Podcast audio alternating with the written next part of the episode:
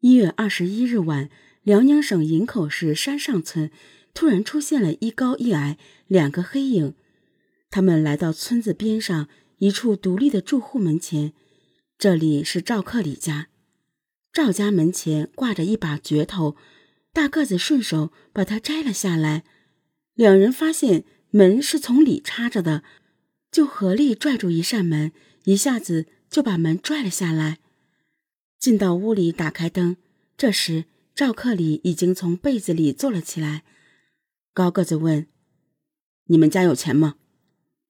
赵克里说：“没有。”紧接着忙改口说：“有。”掏出一百多块钱递了过去。大个子问：“还有吗？”赵克里说：“没有了。”刚说完，头上就挨了一下。接着，大个子又把赵克里的妻子、六岁的儿子。十三岁的女儿和十岁的外甥女儿都打翻在床上。万幸的是，赵克里的女儿赵春玲在案发四十多个小时后被发现还有一口气，送到医院经抢救脱险。从赵克里家出来，两个恶魔反锁了房门，沿着村路走了二百多米。小个子忽然拉着大个子说：“这家好像挺有钱的。”大个子停住脚步，他发现这家人院墙是砖砌的，大门是铁的，就拿着赵克里家的那把镢头从院墙翻了进去。房门是插着，他们用力把门踹开，小个子奔向左边大屋，大个子走进了右边小屋。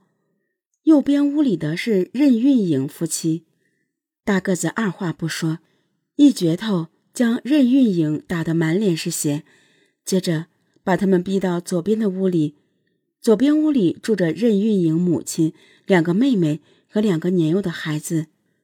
为了全家的安全，任运营母亲拿出了积攒的九百七十元钱，他们又逼着任运营拿出家里的五千元钱。拿到钱后，他们用被罩撕成布条，将全家绑了起来，接着。两个恶魔将任运营未结婚的妹妹任玉洁逼到右边屋里。虽然任玉洁说自己来了例假，但两人还是残忍地将她轮奸。在短短十二天内，辽宁省的东南西北接连发生十二起命案，死亡十九人。这是比东北二王持枪抢劫案更加凶残可怕的系列案件。为此。一九九二年一月二十五日，辽宁省公安厅刑侦处长刘振江将各个市的刑侦负责人都叫到了沈阳，六十多人研究一个系列案件，这在辽宁省还是第一次。经过研究，大家一致认同十二起命案可以并在一起，其依据是：一、作案人的人数都是两人，现场提取的足迹相同。都是一人穿警用军棉鞋，一人穿蓝泥面粘胶底棉鞋。被害人所描述的犯罪体貌特征也差不多。二是作案人选择的时间都是前半夜，有几次是连续在一个村镇频频出手，选择的作案目标基本上都是离铁路或公路较近，在村落的边缘或户数稀少的地方。三是。作案的工具均就地取材，两名罪犯没有枪械，但身上有刀，一般是顺手抄起铁棒、木棍，或是砖头、斧子和菜刀。四是作案的方式相似，基本上是破门入室，进门后先把有反抗能力的男性打倒，然后威逼钱财。对活着的被害人的方法是打倒后就地取材，用电线。晾衣绳或者撕成条的被褥进行捆绑，然后用被子盖上。一般是罪犯自己点亮灯找东西，对适龄的女被害人实施轮奸。被害人的伤口绝大多数在头部，有好几次罪犯作案后把门反锁上，然后骑上被害人的自行车逃窜。会议将这起特大系列杀人抢劫轮奸案定为全省公案，代号。幺二五，一月二十七日，省公安厅两路人马同时出发去复查现场。一路直奔铁岭市昌图县，一路去抚顺海城盖县。通过询问有辨认能力的受害人，请他们仔细回忆了案犯的每一个体貌特征和作案细节，还认真听取了当地政府和群众的反映。大年三十当天，两名罪犯体貌特征及模拟画像迅速电传给省内各地。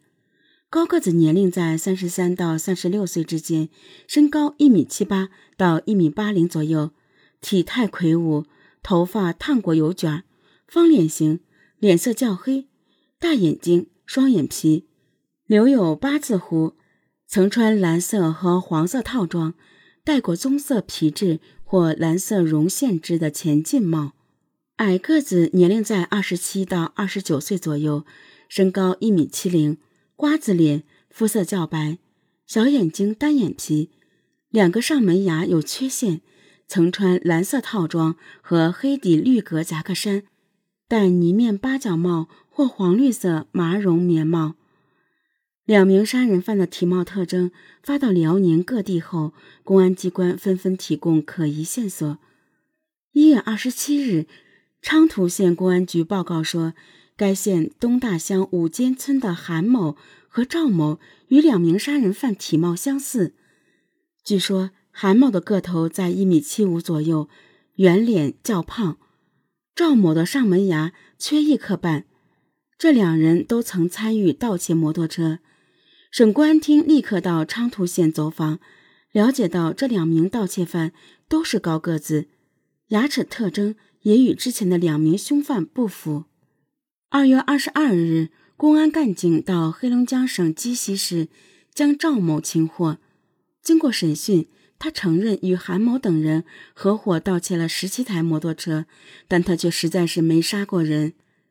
在发出罪犯体貌特征的同时，辽宁省全面清查了关押场所的脱逃犯和有案在逃的罪犯，政治上对现实不满或者因经济犯罪被打击的嫌疑人。